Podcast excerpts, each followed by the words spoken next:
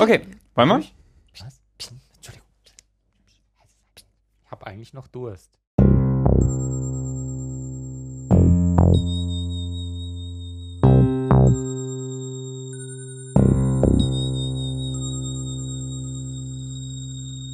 Hallo, herzlich willkommen zur, ich glaube, elften Folge von Mega Magisch. Ich sitze hier mit Sarah Burini, die kennt ihr.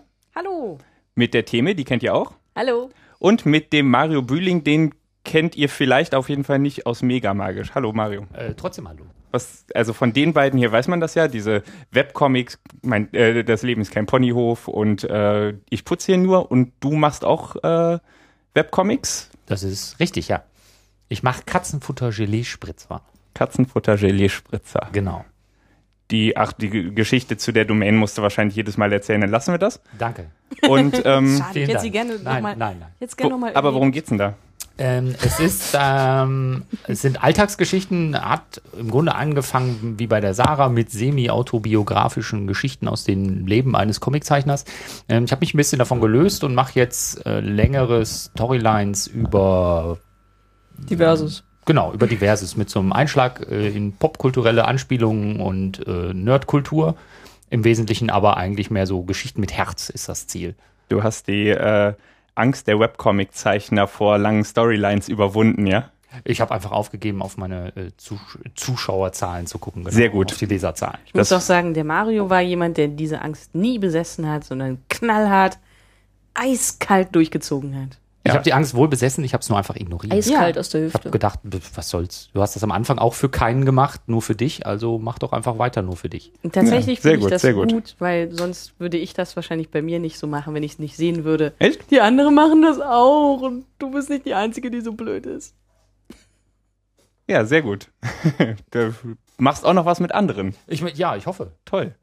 Ähm, aber bevor wir jetzt zum eigentlichen Thema kommen, äh, möchte ich ganz kurz noch sagen, ähm, ich wurde total oft gefragt seit der letzten Folge, was ist denn jetzt mit dem Max und wie geht's weiter und was soll das alles, warum ist er nicht, nicht mehr dabei? Ähm, der hat sich ganz ohne, dass wir uns gestritten haben, weil das haben natürlich auch einige Leute gefragt, ähm, entschieden, dass ihm andere Sachen wichtiger sind, was natürlich auch total okay ist. Und ähm, darum mache ich das jetzt erstmal alleine weiter. Und es wird natürlich genauso oft gefragt, wie das denn überhaupt so weitergehen soll und ob ich nochmal einen anderen Moderator dazu holen möchte. Ähm, ich habe da Lust zu. Ich will das jetzt nicht erzwingen und ich rede jetzt einfach mit vielen Leuten weiter und äh, vielleicht ergibt sich nochmal was und wenn nicht, dann nicht. Ähm, auf jeden Fall werde ich mega magisch weiter fortführen. Allerdings, und äh, da wird der Mario sich sicher besonders freuen, äh, gehe ich davon aus, dass es noch unregelmäßiger wird. Ja, Und das ist schön. Machst du denn dann auch längere Geschichten? Das, das wäre mir persönlich sehr wichtig. Und auch nicht äh, twittern unbedingt. Oder obwohl, wenn du twitterst, wann eine neue Folge erscheint, dann am besten nur so nach Mitternacht. Ich bin überhaupt eigentlich auch für so eine Castingshow. Du castest quasi einen Co-Moderator. Und dann lädst du dir jedes Mal jemand anders ein und dann lässt du die Leser entscheiden, also die Hörer in Germany's deinem The Fall. Voice Genau. Ja, genau. The, the, the Ear. The, Du brauchst doch noch so einen Prominenten Ja. irgendwie dabei. Ja, du hast, ja Hast doch hier drei quasi- Prominente. Genau. Was willst du eigentlich? Achso, ich dachte jetzt eher so. Wir sind dann deine Jury. wir, wir können da später noch mal drüber reden. Aber natürlich muss ich auch noch sagen, es freut mich natürlich sehr, ähm, wenn Leute nachfragen, wann kommt's denn, kommt denn endlich die nächste Folge. Und äh, überhaupt habe ich ganz viel äh, Unterstützung erhalten, auch in der Zeit, in der jetzt nichts passiert ist. Viele Leute haben einfach weitergeflattert und haben immer wieder mal geschrieben und so. Das äh, motiviert natürlich sehr und ähm, klar, da wird mehr kommen. Also auf jeden Fall, auch noch lange. Aber vielleicht noch ein bisschen unregelmäßiger und tendenziell vielleicht noch ein bisschen seltener, aber obwohl krasser als diese fünf Monate Pause, die wir da drin hatten, wird es nicht werden. Ähm, genau, aber es geht weiter. Und das war mir nämlich wichtig gerade zu sagen, weil viele Leute haben nachgefragt, aber wir haben uns eigentlich zusammengefunden, um über euer gemeinsames Buch zu sprechen. Ne? Ihr habt Ich halte es mal kurz in die Kamera. Oh, schön. Oh, das ist Ja, aber schön. super. Ja, ne? Ich sehe äh, ein, ein rotes Gesicht einer gruseligen alten Frau auf äh, schwarzem Hintergrund und darunter steht in fetter roter Blockschrift anders. Was ist denn anders? Sarah, erzähl mal. Äh, anders ist auf jeden Fall die Art der Geschichten, die hier erzählt werden. Ähm, im Vergleich zu dem, was die betreffenden Zeichner vorher gemacht haben. Die betreffenden Zeichner sind nicht nur ihr, ne? Da sind noch mehr dabei. Genau, also da ist, äh, da muss ich selber mal nachgucken, weil sonst vergesse kennt ich ja jemanden alle und dann Das sind so halt viele. Das ist der Mario Bühling. Ja, äh, aber ich bin ja hier. Ja, du singst. Äh, Sarah Burini hat äh, nur das Cover gemacht. Marvin Clifford, KD, Michael Roos, Leander Taubner, Temel, sitzt auch hier, und Max Wehling. Genau, das sind alles äh, allesamt Webcomic-Zeichner, die man jetzt noch nicht so primär unbedingt durch ihre Geschichten kennt, äh, in dieser Art, nämlich Horrorgeschichten. Ah ja. Und ähm, dann hatte irgendjemand von euch oder wer hatte die Idee, jetzt gibt's mal, man zeigt auf den Mario, Ich- ich das hört man das total gut. war tatsächlich dann auch meine Schuld. Ich wollte immer mal was anderes machen als die klassischen, äh, klassischen Funnies, die wir so machen. Also Mhm. Funnies in Anführungszeichen. Wir machen ja durchaus auch irgendwie so ein bisschen ernstere Themen und wollte eigentlich mal so ein bisschen ausbrechen, auch aus diesem, diesem Webcomic-Alltag und wollte gerne nur mal irgendwas versuchen, was anders ist als das, was ich sonst mache. Eine andere Technik, einen anderen Erzählstil, von mir aus von hinten nach vorne erzählen oder Mhm. sowas. Und ähm, hatte dann den Gedanken, das würde ich gerne in so einer kleinen Anthologie mit anderen Leuten zusammen machen, die wahrscheinlich dasselbe Gefühl haben wie ich, nämlich einfach das Bedürfnis so, ah, schon wieder Webcomic, ah, zweimal die Woche immer wieder dieselben Sachen machen. Also, ja, vier Panels, naja gut, das Der wird schon traurige irgendwie- Alltag von Webcomic-Zeichnern, wir kennen das alle. Genau. Findet ihr es sehr traurig? Also tatsächlich, nervt euch das oft, was ihr macht? Nee. Nerven also nicht, aber es hat natürlich, es birgt eine gewisse Gefahr, dass es so ein bisschen ein Hamsterrad wird. Man halt sagt, okay, zweimal die Woche, ähm, hier, zack, das ist mein Universum. Ähm, natürlich haben wir uns das alle selber ausgesucht, was wir in diesem Universum erzählen wollen, aber ich kann jetzt zum Beispiel keine, kein, ja, äh, Krebsdrama oder sowas erzählen. Nicht, dass mir das ein Bedürfnis wäre. Aber gewisse Sachen passen halt thematisch nicht dann in den Rahmen, der unsere Webcomics äh, darstellt. Ja. Also Nerven tut mich persönlich daran jetzt auch nicht äh, unbedingt irgendwas. Ähm, es ist äh, vielleicht eher so, dass man, dass man, dass man einfach äh, irgendwann selber in so eine gewisse Routine gerät und äh, es einfach schön ist, äh, aus dieser Routine äh, auch mal auszubrechen und äh, eben irgendwas anderes äh, zu erzählen. Es geht ja auch um anderes Format, also auch nicht nur um anderen Inhalt, sondern dass man eben nicht so so Strip-mäßig erzählt, äh, also immer nur so vier, fünf Bilder pro pro Geschichte quasi, sondern irgendwie mal mal wieder was Längeres und äh, mal wieder mit anderen Charakteren, als man die sonst so hat. Es ist so eher eine Abwechslung als irgendwie so, ha, mein Webcomic ist so doof, ich muss unbedingt was anderes machen. Ja, ihr, ihr drei seid aber auch äh, drei Zeichner, die Zeichnerinnen, die äh, sich wirklich einen harten Rhythmus auferlegt haben. Ne? Also ich meine, wenn, wenn bei euch mal irgendwie sich was ändert ähm, und nicht mehr, weiß ich nicht, zweimal die Woche oder nicht mehr wöchentlich oder was weiß ich, dann gibt's auch immer gleich eine riesen Entschuldigung und äh, so ihr äh, zieht auch hart durch. Also äh, Das ist aber den vielen Klagen auch vorgegriffen. Klagen die Das Leute viel? wird tatsächlich auch erwartet schon. Also es ist schon so, dass einem die Leute dann auch eine E-Mail schreiben. Entweder sie sind besorgt, Mhm. weil es könnte einem was Furchtbares zugestoßen sein auf dem Weg zum Zeichentisch irgendwie so. "Ah, Ich weiß nicht, hast du dir die Hand gebrochen? Warum gibt's denn am Tuschefass Montag?" gestolpert. Genau. Das 5 Liter Oder Tuschefass. es, es was wird halt genörgelt. Also genörgelt in Anführungszeichen ist nicht tatsächlich so, dass die sich ernsthaft beschweren, aber so dieses, aber ich brauche doch meine Dosis Comic am Montag oder sowas. Und Ja. ähm, Wobei alle immer sehr viel Verständnis, also zumindest bei mir, äußern, wenn man dann sagt, tut mir leid, ich habe keine Zeit oder Stress oder so. Aber ihr, ihr dürft ja auch eigentlich mal einfach keinen Bock haben, oder? Also, äh, wenn ich keinen Bock habe, Podcasts zu machen, dann würde ich auch keinen Podcast machen. richtig. Und dann nörgeln Menschen wie ich und sagen, wann gibt's denn eigentlich den nächsten Podcast? Ja, und dann denke ich mir, wenn ich wieder Bock haben. Ja, das stimmt. Äh, ich meine, wir beide, bei uns ist das ja so, bei Mario und mir, dass wir dann ab und zu mal diese irren Gedanken haben, eine Storyline zu erzählen. Mhm. Und das zieht sich halt so ewig lang, wenn man es nur einmal die Woche macht. Also das sind gegebenenfalls dann, weiß ich nicht, wenn es äh, zehn Strips sind, ist das schon irgendwie äh, über zwei Monate, die man dann mit dieser Geschichte verbringt. Mhm. Man denkt so, oh mein Gott, das ist doch wirklich, so, das ist diese Geschichte nicht, äh, der, dieser, wird dieser Geschichte nicht gerecht. Ähm, zumindest geht's mir immer so, dass ich dann denke, oh nee, da muss ich zweimal die Woche das machen. Ich finde, man muss nicht äh, zu viel Rücksicht auf die Leser nehmen. Also deine aktuelle Storyline, Mario, ist ja ganz, also die zieht sich schon ganz schön lang hin, aber das ist halt sowas. fast das ganze Jahr. Aber das, das ist halt sowas. Wenn ich ähm, das Gefühl habe, ich komme nicht mehr mit, dann gehe ich halt einfach fünf Strips, äh, Strips zurück und lest das nochmal und dann, also ich meine, Mehr Leser wie dich bräuchte. Ja, aber es nimmt ja so ein bisschen den Schwung raus. Also vor allen Dingen, wenn man jetzt irgendwie dramatische Szenen erzählen will und du musst halt warten eine Woche, bis es dann weitergeht und du hängst natürlich an die nächste dramatische Szene wieder eine dramatische Szene dran, dann kann das unter Umständen schon mal ein bisschen nervenaufreibend sein. ja. Und ähm, das kann man eine Weile machen.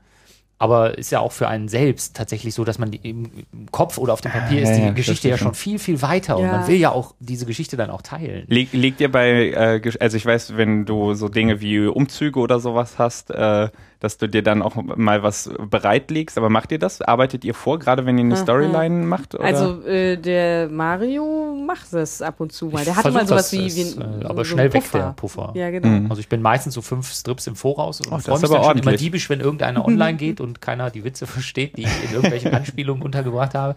Aber es ist tatsächlich so, dass ich versuche, so vier bis fünf Strips im Voraus zu sein. Bin ich im Moment tatsächlich nicht. Ich bin Mhm. also genau bei dem Strip, der jetzt gerade irgendwie online ist. Also ich habe seit drei Jahren keinen Puffer mehr. Der Strip für Donnerstag, den zeichne ich meistens am Mittwoch und der für Mittwochabend. ja, ja Mittwochabend nicht so ganz und der für äh, Montag am Wochenende oder freitags und äh, ich wünschte, es wäre ein bisschen anders, aber ich krieg's einfach nicht hin, weil ich auch diese Pause brauche, um tatsächlich mir Gedanken zu machen. Also ich brüte dann gern mal irgendwie drei Tage über ähm, einen Strip und die Ja.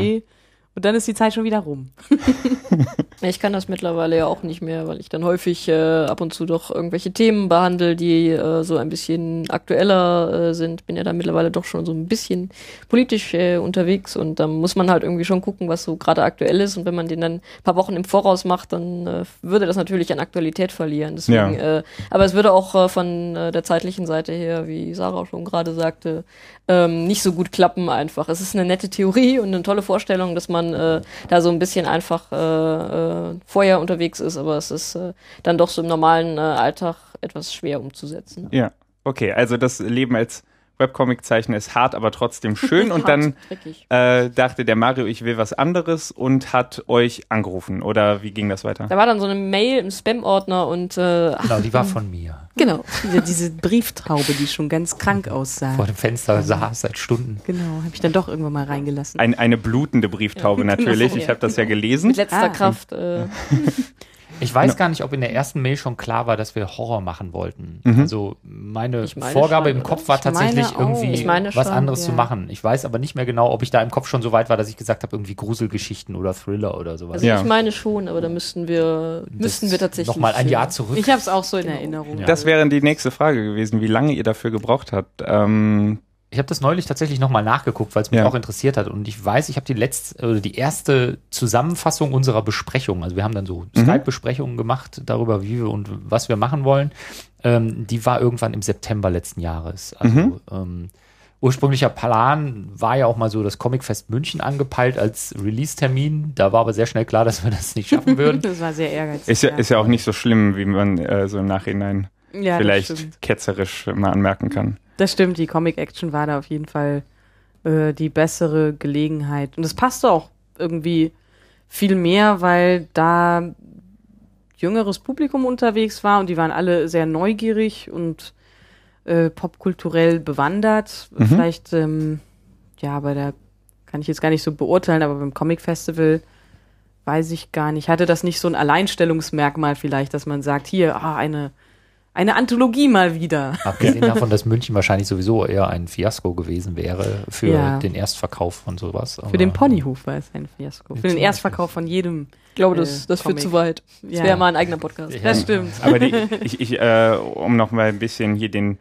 Hörerinnen Background zu geben, ähm, man kann sagen, dass nicht alle, besonders die Indie-Zeichner, besonders glücklich mit dem äh, mit dem Comic Festival in München waren. Also deshalb gerade eben diese Anmerkung von mir. Ich, äh, Randnotiz. Genau. Ähm, okay, also ihr habt euch besprochen. Ihr, es war vielleicht von Anfang an klar, dass es Horror werden sollte. Und ähm, dann, ähm, wie habt ihr weitergemacht? Habt ihr, hat jeder seine und, und jede seine Gesch äh, ihre, oh Gott, oh Gott, Geschichte selber geschrieben? Oder hattet ihr so eine denke, Idee, ja. das soll, keine Ahnung, sonst wie Also laufen? die Geschichte hat jeder tatsächlich für sich selbst geschrieben. Mhm. Wir hatten einen groben Plan ursprünglich mal für die Rahmenhandlung, Mhm, wo genau. wir nicht genau wussten, wer die dann tatsächlich zeichnen sollte von uns. Also wir hatten dann gedacht, so, ah, muss das einer von uns irgendwie machen, haben uns aber ja dann die Katie noch ins Boot geholt, die dann mit einer noch schöneren Rahmenhandlung um die Ecke kam und sagte, ich habe da eine eigene Idee, was uns natürlich sehr recht war. Und äh, das Ganze ja dann ganz schön verflochten hat zu so einer Gesamtstory. Genau, das ist, äh, fand ich auch sehr schön. Also das ist nicht so gemacht, dass da einfach äh, ein paar Leute hintereinander ihre Horrorgeschichten erzählen, sondern das wird nochmal, genau, schön in einen Geschichtsrahmen gefasst. Das hat mir total gut gefallen und auch äh, ähm, sorgt das dafür, dass die verschiedenen Stile ähm, irgendwie sehr angenehm miteinander verwoben sind. Also es ist euch echt gut gelungen. Das Äh, freut, weil es ist natürlich immer schwierig. Anthologien sind immer schwierig, äh, im, wahrscheinlich in jedem Bereich, aber im Comic-Bereich eben auch.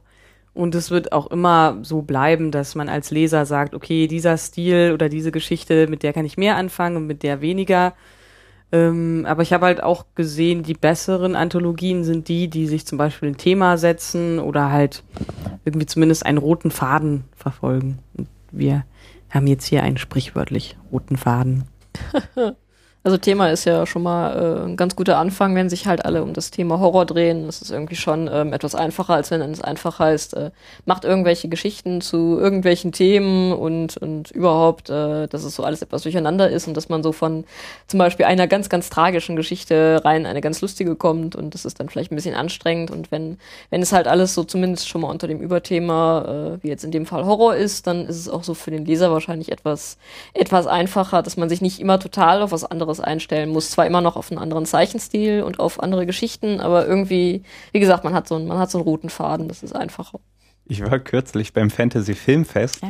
und ähm, habe mir da innerhalb von, weiß ich nicht, ein paar Stunden, irgendwie einem Vormittag oder sowas, so einen Riesenstapel Kurzfilme plus noch einen richtigen äh, langen gegeben und das war gerade diese Kurzfilm-Session, ich glaube sieben Kurzfilme hintereinander waren das, ähm, das war echt hartes Brot, weil das von äh, von Horror über irgendwie einem total süßen Animationsfilm mit einem kleinen Vögelchen, das äh, Angst hat vorm Fliegen, ähm, Oh. dann wieder zu irgendwas ganz Splatter. Tragischem und es Oh das Gott. hat mich völlig fertig gemacht. Also Es gibt auch äh, so Horror-Kurzfilme, äh, Shocking Shorts heißen die, glaube ich. Äh, davon habe ich auch mal einige so hintereinander geguckt. Das ist irgendwie schon einfacher. Es sind dann zwar auch äh, halt Kurzfilme, also immer ein anderes Thema, aber immer schon Horror, Grusel oder irgendwas Verstörendes. Und das, das guckt sich eigentlich ganz gut. Es fällt eigentlich, also mir zumindest recht leicht, sich immer wieder auf eine andere Handlung einzulassen, weil man ja so weiß, dass das Grundthema irgendwie, also es ist auf jeden Fall irgendwas, irgendwas Schlimmes. du kannst deinen emotionalen Panzer einfach die ganze Zeit anbehalten, ja? Genau. ja, aber mir fällt das irgendwie leichter, als wenn es jetzt wirklich total verschiedenartige ähm, ja, Geschichtenstile, Mhm. Genres äh, sind. Das Ja. muss nicht jedem so gehen, aber mir geht das so. Ja, der Körper muss sich auch nicht die ganze Zeit drum kümmern, das Adrenalin raus Ja, aus dem genau. Blut, oh, neues rein ins Blut. Die So, ja, genau. emotionale Achterbahn ein bisschen unter, bisschen flacher halten. Und dann ähm, habt ihr euch besprochen, habt überlegt, ähm, wer was macht, damit ihr euch auch nicht in die Quere kommt? Oder wie lief das weiter? Ich, ähm, Ähm, haben wir tatsächlich nicht wirklich. Wir haben ähm, angefangen, jeder eine eigene Story zu entwickeln mhm. Äh, und haben das unabhängig voneinander gemacht. Wir hatten überlegt, ob wir uns absprechen sollen, damit nicht irgendwelche Doppelungen vorkommen oder Mhm. so. Aber eigentlich ist es halt schöner, wenn man gar nicht weiß, was die anderen machen. Ja. Sondern wenn man auch dann so ein bisschen sich gegenseitig überraschen kann mit dem, womit man dann hinterher um die Ecke kommt und sagt, guck mal hier, Blut, Gewalt, Gedärme. Und der andere sagt, hey, hier, Blümchen, Vögel, zwitschern. Ähm, Oder auch Blümchenhorror. Oder auch nicht. Oder auch nicht. In unserem Blümchen, Fall die gab's einen da alle. Ja, Ja. äh. ähm, das hat eigentlich aber ganz gut funktioniert. Wir haben dann hinterher Kurzzusammenfassungen der Stories geschrieben, damit man die so ein bisschen in die Rahmenhandlung Mhm. natürlich auch einsortieren konnte und damit man das so ein bisschen auch ähm, dramaturgisch ordnen konnte. Aber da hörten eigentlich die Vorbesprechungen inhaltlich auf. So, Ja. Was zum Beispiel auch nicht passiert ist, wovor ich so ganz kurz nicht Angst hatte, aber Bedenken, so von wegen, hey, das könnte ja passieren, dass irgendwie sich Geschichten so ein bisschen doppeln. Also zum Beispiel, dass vielleicht zwei irgendwas äh, in einer Irrenanstalt zum Beispiel erzählen oder dass zwei irgend, also einfach zwei Geschichten, wo sich irgendein Element ziemlich gleicht. Äh, da hatte ich so ein bisschen Bedenken, äh, dass irgendwie das passieren könnte, wenn man sich nicht abspricht. Aber erstens ist es nicht passiert und äh, wie Marion schon sagte, dachte, das äh, war auch dann für uns so ein bisschen spannender irgendwie, wenn man nicht äh, weiß, äh, was, was in der Geschichte von den anderen passiert und äh, sich darauf auch noch freuen kann. Und selbst in den Kurzzusammenfassungen standen bei den meisten eigentlich nur so, ähm, ja, wie so ein, wie so ein Klappentext von einem Horrorbuch. Also nur so die ersten Sätze von dem, von dem Rahmen der Geschichte und dann so Punkt, Punkt, Punkt. Und dann kann Mhm. man sich das verhängnisvolle Ende äh, erstmal noch ausmalen, bevor man die Geschichte überhaupt kennt. Und ist Ja. euch das, Oh. Entschuldige, Ich habe es tatsächlich äh, vor ähm, Drucklegung nicht gelesen. Ich habe Mhm. es erst alles gelesen, als es gedruckt vorlag und wollte mich quasi nicht selber spoilen. wie äh, kam es denn, dass du in Anführungsstrichen nur äh, das Cover gemacht hast? Ja, ich habe ähm, am Anfang des Projekts noch zugesagt und dann relativ bald aber auch gesehen, nee, ich schaffe das einfach nicht. Also zeitlich. Genau. Hm. Ich sitze ja noch irgendwie an einem weiteren Comic-Projekt, das etwas länger ist. Und ähm, da bin ich einem Verlag gegenüber in der Pflicht und da habe ich dann gedacht, so oh nein, das es schmerzt sehr, weil ich Horror sehr mag, aber äh, ja, dann hatten sie wenigstens einen Coverzeichner. gewisse, gewisse Ängste, dass äh, man nicht rechtzeitig fertig wird, äh, hatte, aber hatte dann nicht nur irgendwie Sarah. Äh, ich war auch äh, kurz davor äh, zu sagen, so, oh mein Gott, wie soll ich das dann noch schaffen? Äh, Du hattest ja auch noch einiges dann- äh, vor. genau, ich hatte dann da noch so, so, so unwichtige Sachen wie eine Hochzeit und äh, diverses anderes äh, zu planen und ähm, wie das dann immer so ist, kommt dann so alles zusammen und äh, ja, dann war ich zwischenzeitlich schon etwas verzweifelt, aber ähm, es hat dann doch geholfen, dass die anderen gesagt haben, so, hey, ich habe mir aber auch, äh, ich habe aber auch schon viel Arbeit da reingesteckt und dann macht halt auch und äh, ja, letztendlich hat es doch geklappt. Es ist auch ein Zeichner, den wir, den wir ursprünglich dabei hatten, abgesprungen, oder? Der David. Der David, ne? David hat tatsächlich dann auch einfach eingesehen, dass das nicht schafft. Also Ja. genau wie die Sarah hat irgendwann dann gesagt, tut mir leid, Leute, also ihr müsstet es verschieben, weil ich es nicht schaffe. Und, äh, Demolition gesagt, Squad, Genau. äh, David, ja? Genau. Okay. Ähm, du warst in der Pflicht bei einem ähm, Verlag, da fällt mir ein, das ist bei Quimby, zusammen mit Quimby äh, erschienen, oder? Genau, also es ist quasi, ähm, Quimby hat ja schon mal bei Ponyhof den Early Years äh, den Status eines Verlegers äh, eingenommen und hier, das ist jetzt quasi die zweite Printproduktion. Also ja, im Prinzip kann man sagen, ein Quimby-Produkt. Ein, ein reines Quimby-Produkt. Ja. Wunderschön. Quimby Aus. Deutschland. Ja, Quimby, ein Zeichen von Qualität. ja. Qualität mit K. Mit KW. Und es sieht äh, richtig toll aus, muss ich ja mal sagen, für Ja, die, tut's. die das wirklich noch nicht gekauft haben und äh, jetzt uns zuhören. Ja, auch und diese Angst, äh, das ist natürlich dann immer neben der Angst, oh mein Gott, schaff ich das? Kommt dann ganz schnell gefolgt die Angst, schafft die Druckerei das? Ja. Und dann, wenn die Druckerei aussehen? das Ist das ein schafft, großes aussehen. Problem? Also hat, Ja, gibt es oft ja. schlechten Druck? Ähm, jetzt bei Flyer Alarm habe ich das tatsächlich sehr gemischt erlebt. Also es gab Hefte wie Ja. die von Mario, wo ich gesagt habe, ja, die sehen super aus und äh, finde ich gelungen den Druck. Dann gibt es andere Leute, die ich kenne, die haben es dreimal zurückgeschickt. Und äh, bei mir war das auch einmal irgendwie. Ähm, Oh, daran erinnere ich mich auch noch, Ja. dass da irgendwas war. Das war bei dem äh, ersten Ponyhof-Buch sogar, oder? Da war irgendwas Äh, schwierig. das war nicht Flyer Alarm, das so. war tatsächlich. Aber es gab so Mini-Comics oder so, die ich da mal gemacht habe. Und man muss halt natürlich klar sagen, es ist eine Billigdruckerei. Wenn man sowas irgendwie damit. Darf ich dich ganz kurz Ja. unterbrechen? Du Ach so, oh nein, das ist das den, Mikro. den, den äh, Ohrring über den Mikrobügel zu stülpen, sieht super aus, Aber aber hört man auch im Zweifel. cool, okay, sorry. Ach du hast, ich dachte bestimmt was mit meinem Huch. Guck mal, Jetzt schlage ich mir schon die Kopfhörer von den Ohren. Ähm, Also fairerweise muss man sagen, dass ähm, wir, wie wir Künstler so sind, ähm, auch gerne alles auf den letzten Drücker machen. Das heißt, wir schieben Nicht nur ihr schieben Künstler. Schieben, ja, es, wir ähm, haben es so versucht zu vermeiden diesmal, Genau. aber trotzdem. Und aufgrund dessen war das Projekt so ein bisschen eingeschlafen. Also wir hatten alle unsere eigenen Sorgen. Ich bin umgezogen, habe einen neuen Job angefangen. Ähm, aufgrund Ja. dessen herrschte halt so ein bisschen Privatchaos und dann Genau, Projekt hatte so diese, diese Hochzeit. Diese die- Hochzeit, die- diese Also Hochzeit. ich war irgendwie für einen Monat in den USA und äh, der Leander hatte gerade irgendwie äh, Kinder, bekommen, Kinder, Kinder Lerner hat bekommen. Kinder bekommen, genau. Also jeder war irgendwie so Da hingen wir so ein bisschen in der. Luft und Mhm. jeder dachte so, ha, irgendeiner Das wird sich Leben dann hatte schon uns melden eingeholt. und es wird schon laufen. Ähm, dann war es aber tatsächlich so, dass Leander mich angeschrieben hat und hat gesagt, hör mal, was ist denn jetzt eigentlich hier? Ich bin fast fertig mit meinem Comic. was ist denn mit euch? Und äh, Ups. plötzlich sind wir alle aufgewacht und ähm, ich habe dann mit dem Leander das besprochen, habe einfach Ja. gesagt, ich, ich komme nicht dazu, dieses Einpeitschen zu machen, denn es muss tatsächlich einfach, haben wir festgestellt, jemand da sein, der ständig äh, in den Arsch dreht, E-Mails schreibt. und sagt, Wie weit seid macht. ihr? was ist? Ich brauche die Sachen heute, morgen, gestern und so. Ja. Und ähm, ich habe das mit ihm abgesprochen und hat gesagt, er übernimmt es. Er ist also bereit, er wäre jetzt so episch darauf, dieses Projekt zu Ende zu bringen, dass er das übernommen hat und hat mir also da relativ viel Arbeit auch abgenommen. Hat sich auch ähm, sehr rührend um die gesamte Drucklegung gekümmert, also um alles, was Okay. irgendwie so die Druckvorstufe ausmachte, hat die Seiten gesetzt, hat irgendwie alles zusammengesucht, hat 5000 PDFs herumgeschickt mit Vorversionen davon und so weiter. Also deshalb habt ihr ihn jetzt auch wieder lieb, obwohl er gemein zu euch war. auf Anfrage. Der war immer äh, Das sehr war lieb. Er war sogar ja. tatsächlich noch für meinen äh, strengen Geschmack äh, war er tatsächlich noch zu sanft. Also man Ah. hat gemerkt, er ähm, wollte auf den Tisch klopfen, aber meiner Meinung nach hätte er aufgrund unserer Lahmarschigkeit sogar noch mehr auf den Tisch klopfen können. Also wir haben tatsächlich, das ist ja das erste Mal, dass wir sowas zusammen gemacht haben, äh, relativ viel gelernt, was so organisatorisches angeht. Wie man die Sachen, wie man eine Deadline nennen muss und dass die meistens drei Wochen vor der tatsächlichen Deadline sein muss. Ja. Ähm, Vor allem das. ja, dass man Und, nicht alles ja. demokratisch entscheiden kann, haben Und- wir zum Beispiel gelernt. ja, Ähm, und das Deadline der Drucklegung nicht bedeutet, dass man dann nicht nochmal drüber lesen muss. Das haben wir so komplett total verdrängt und irgendwann hatten alle die Geschichten da und dann hieß es, ja, jetzt noch mal kurz Korrektur lesen. Und da hat, das hatte glaube ich noch mal zwei Wochen. ja, auf jeden Fall eine gute Woche. Und da war eigentlich die Deadline auch schon abgelaufen. Das, sind, Ja. das ist so lustig. Das sind alles Dinge, die ich bei jedem meiner Projekte immer wieder neu lerne. Ja, wahrscheinlich muss man sich dran gewöhnen, dass man nie alles perfekt hinkriegt, aber man kann ja zumindest so tun, als hätte man was draus gelernt.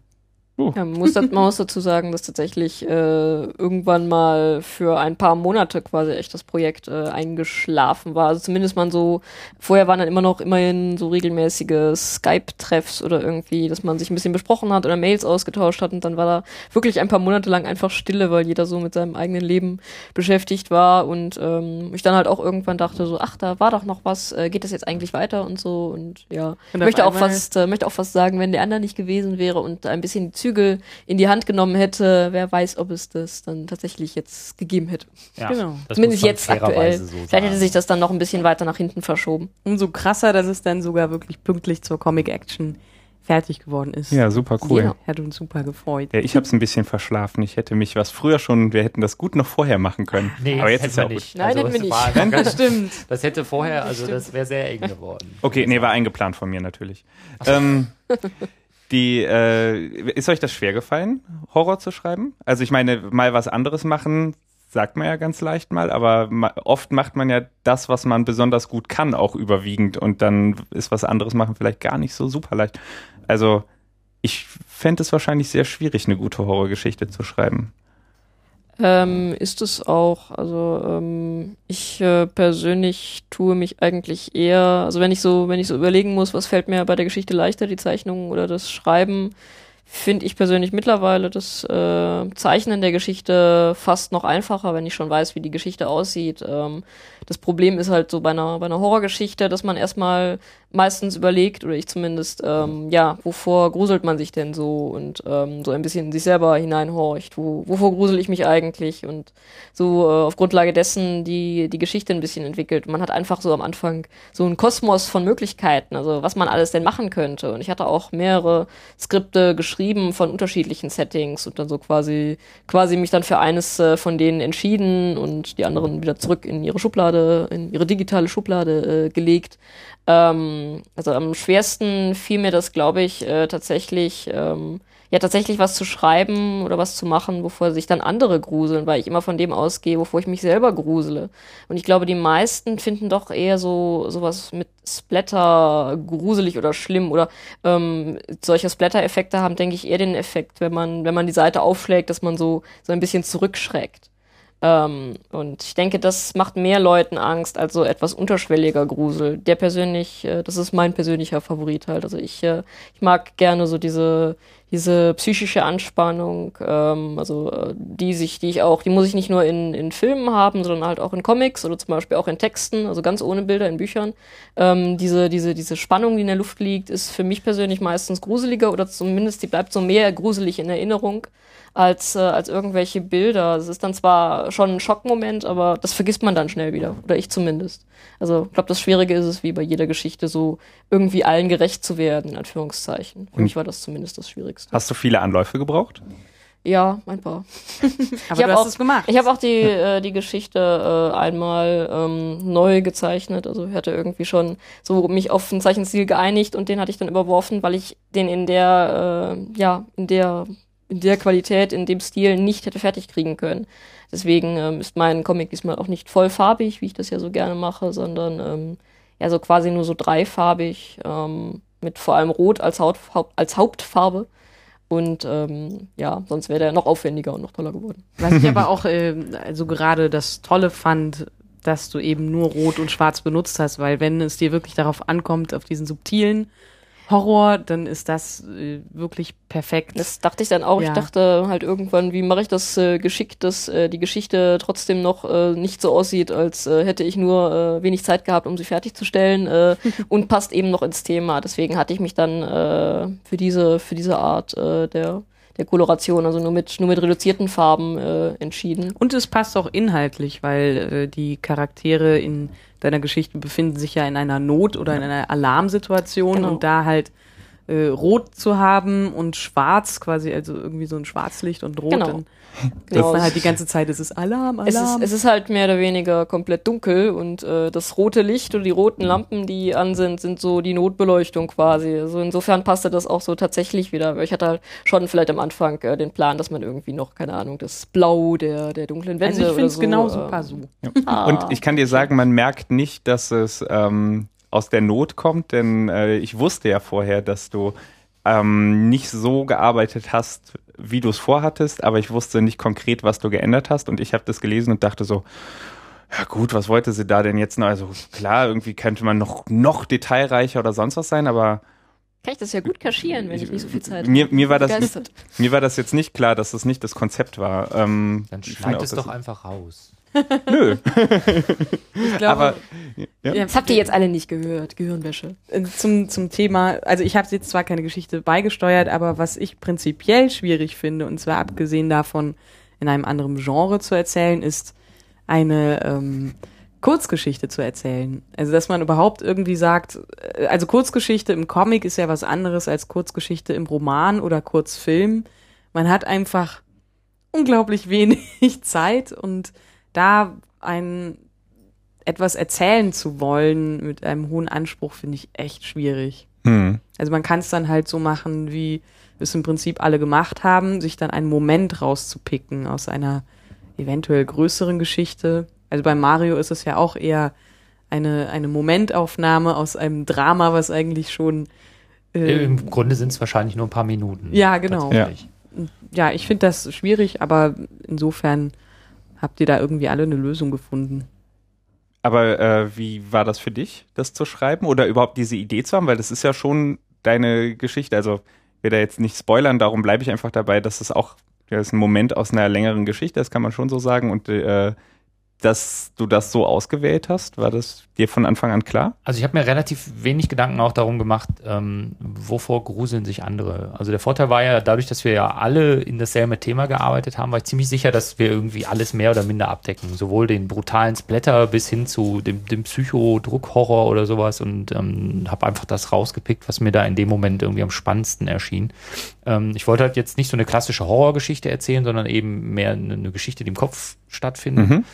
Und ähm, nach der Grundidee war das, ging das eigentlich relativ schnell. Ich musste leider ziemlich lange Fakten recherchieren, auch wenn die äh, tatsächlich in der eigentlichen Geschichte gar nicht mehr zum Tragen kommen, weil die da nicht erwähnt werden. Aber Ja. ich wollte halt, dass es stimmig ist und dass es funktionieren könnte, so wie es erzählt wird. Mhm.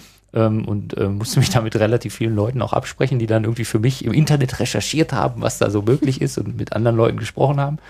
Ähm, aber danach die, die Grundstory zu haben, war eigentlich relativ schnell gemacht. Ähm, Oh, das habe ich komplett vergessen. Ich habe natürlich auch einige Zeit mit Recherchieren, äh, Recherchieren äh, verbringen müssen, weil äh, in meinem Comic, so viel kann ich verraten, halt ein futuristisches Setting äh, vorkommt und dann habe ich auch irgendwie so meine meine Science-Fiction-Galerie von von Filmen, Büchern äh, und Comics äh, abgeklappert nach irgendwelchen äh, irgendwelchen Bildern, die man verwenden kann äh, hier für für das Setting. Damit habe ich auch einige Zeit verbracht. Äh, das ist jetzt noch nicht mal in der in der Zeichen- und Geschichtszeit drin.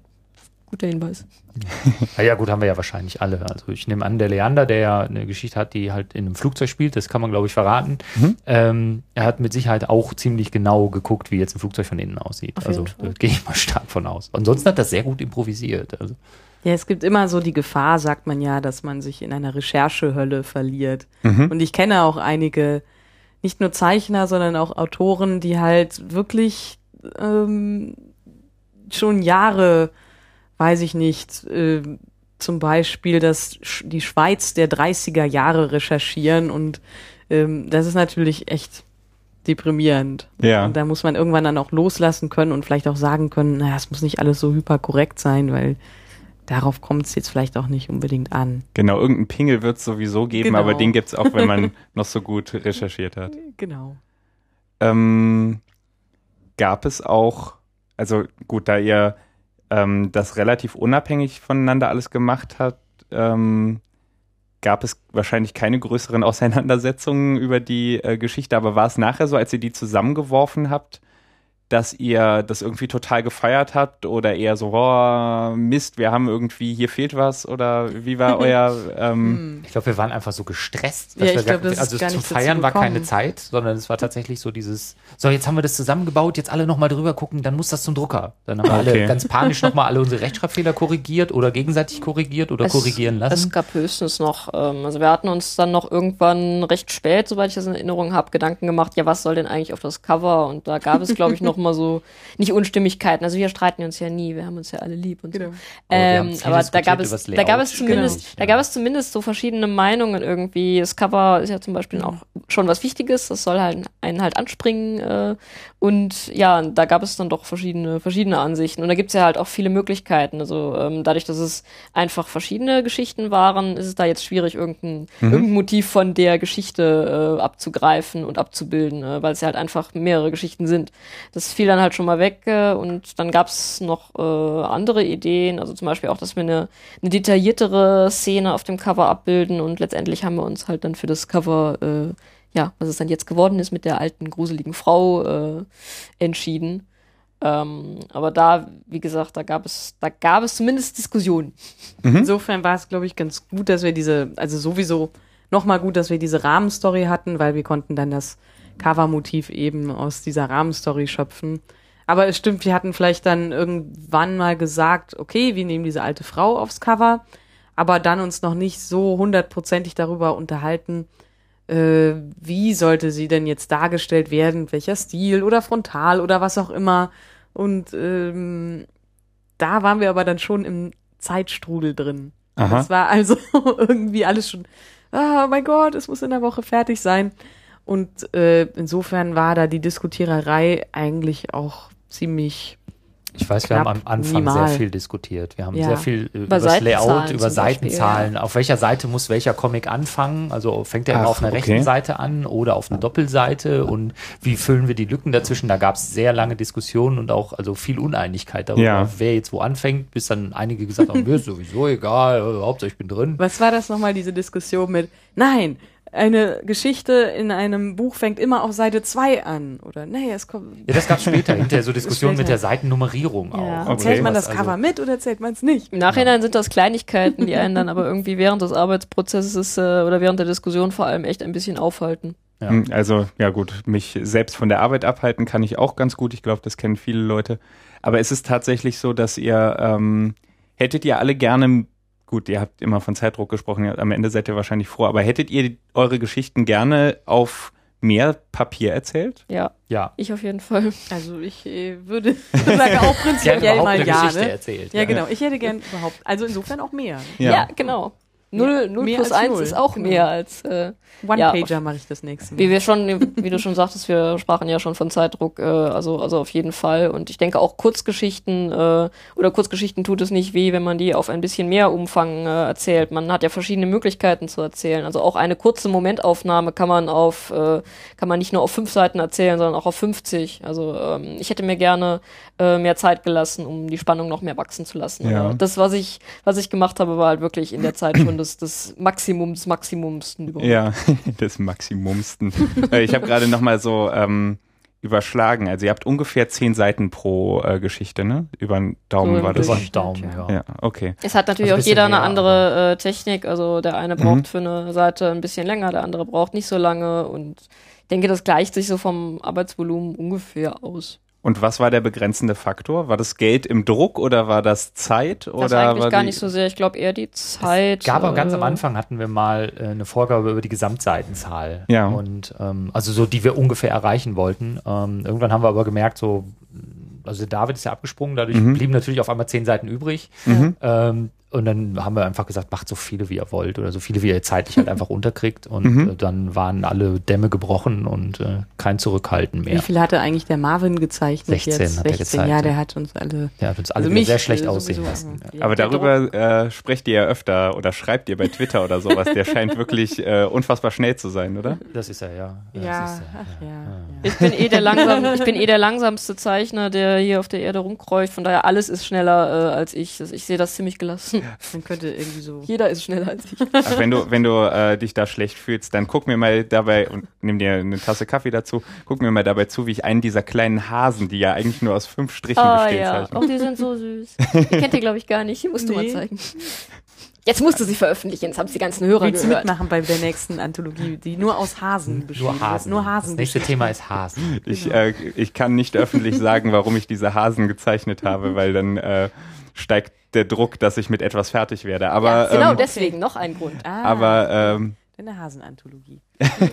aber wird es eine Fortsetzung geben? Weil es war gerade, es äh, klang ein bisschen so. Da sollte der Mario was zu sagen. Mario. Der Mario hat da doch inzwischen wieder die Fäden in Ich der habe da schon wieder die Fäden in der Das Hand. ist schon wieder so eine genau, E-Mail im das Spam-Ordner, die ich nicht zuordnen Ja, kann. such die mal. ja. Vielleicht checkst du auch einfach gelegentlich mal deinen Spam-Ordner. Ja, ganz nett. Äh, nein, es ist tatsächlich so, ähm, das hat uns viel Spaß gemacht. Das, Ja. ähm, hinterher, wir waren zwar alle irgendwie total geschlaucht und durch und ähm, haben uns vorgenommen, so was machen wir nie wieder auf diese Weise, sondern jetzt anders. Besser Besser. organisiert. Besser organisiert, genau. Hm, Das wird natürlich nichts werden, aber das ist zumindest der Vorsatz. Und, Ah, ähm, vielleicht anders schlecht Ja, organisiert. genau. Genau, Was einfach An anders. völlig Anders neue schlecht Formen des schlecht organisiert Seins werden wir entdecken. Band 2 von anders, anders schlecht organisiert. Ist schlecht organisiert. Band Genau. heißt völlig ganz anders, Ja. ja. Total anders. Ja, ja, über sowas haben wir auch nachgedacht. Neue Titel oder Die so. Gags oder Titelvarianten. Ja, ja, ja, stimmt. ziemlich schnell. Da kann ich Äh, niemandem von euch das Wasser reichen. Also da es bin ich gibt mir noch sicher. keinen konkreten Plan. Also es gibt einen Plan, dass wir das auf jeden Fall nochmal machen wollen. Schön. Vielleicht auch irgendwie jetzt im Laufe des Jahres. Jetzt sind wir ja wieder ungefähr auch zeitlich an derselben Stelle, wo wir letztes Jahr waren. Mhm. Ähm, und wenn wir diesmal nicht zwei, drei Monate einfach mal Pause machen, dann kriegen wir es vielleicht auch rechtzeitig hin.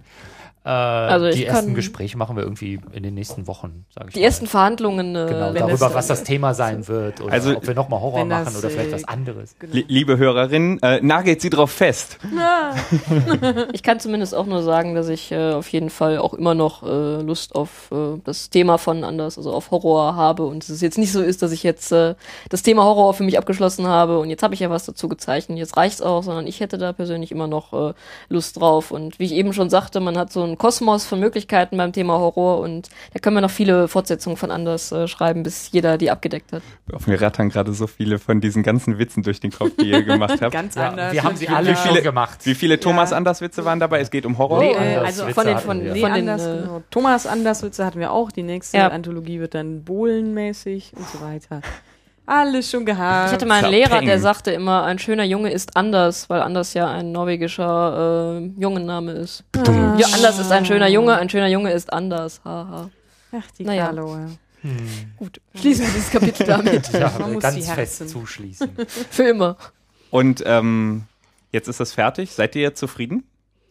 Also, wenn ihr wenn ihr es fortsetzen wollt, scheint ihr nicht völlig äh, Ich glaube, das beantworte ich, weil ich bin die Einzige, die es so ein bisschen, außer wenn sie das Cover ansieht, neutral beurteilen kann. weil jeder sieht nämlich seine eigene Geschichte und denkt dann so, Scheiße. ach, das was hab habe ich denn da alles. Ja, genau. Man kennt sich ja. Das, das will ich gar nicht mehr hören. Das ist eigentlich ausgeschlossen, dass das mal nicht vorkommt. Mhm. Und ich find's super. Also ich finde wirklich, dass es toll ist, dass da so viele verschiedene Geschichten, nicht nur halt Stile, sondern eben auch Arten von Horror drin vorkommen. Und ich glaube, dass da wirklich einfach, wenn man noch ein bisschen, wenn man tatsächlich noch eine zweite Analo Anthologie mit dem Thema Horror machen würde, würde wieder was bei rauskommen und äh, sei es irgendwie ein anderes Genre. Ich glaube, jeder hat da einfach so einen Bock drauf gehabt, einfach mal äh, was anderes zu erzählen, dass ich echt finde, das merkt man dem Ding halt an. Also es steckt halt eine Das hat sie unglaubliche. schön gesagt. ne? Ja. Ja, Ja. also ich finde das toll, dass wir das irgendwie gebacken bekommen haben und äh, eine Zeit lang, wie äh, Temelchen auch meinte, war es ja auch so, dass ich dachte so, ach ja, da war ja noch die Anthologie und das war so ein bisschen eingeschlafen für ein paar Wochen und insofern ist es umso toller, wenn man das halt vor einem liegen sieht und wenn man auch miterlebt, wie diese zehn Kartons dann unten bei einem im Kellerraum äh, auf einmal alles überfluten. Ich muss sagen, das war auch für mich persönlich am Schluss so die treibende Kraft, wo ich dann wirklich nur noch sehr wenig Zeit hatte und kurz am Überlegen war, soll ich jetzt aussteigen oder soll ich doch nochmal mitmachen? Und dann habe ich die ganze Zeit gedacht, aber dann liegt irgendwann was Gedrucktes vor dir in nicht äh, allzu langer Zeit und dann hast du irgendwas Cooles und kannst drin blättern und denk doch daran. Dann habe ich daran gedacht und mehrere Nächte durchgemacht und äh, so hat es dann auch tatsächlich geklappt. Ähm, also da bin ich schon irgendwie auch auch stolz, äh, wenn ich das jetzt so vor mir liegen sehe. Ähm, zum, Zeichen, zum Zeichenstil hatte ich ja gerade schon was gesagt, von wegen, äh, dass ich da etwas traurig bin, dass ich unter Zeitdruck stand. Ähm, aber ich bin auf jeden Fall zufrieden mit dem Ergebnis. Äh, der Druck ist gut geworden, ähm, dass man, dass man sich ein paar Sachen fürs nächste Mal vornimmt, also nicht nur von der Organisation her, sondern eben auch zum Beispiel von der persönlichen Geschichte aus, äh, heißt ja nicht, dass man jetzt komplett unzufrieden ist. Also ich finde, wir haben das sehr gut gemacht.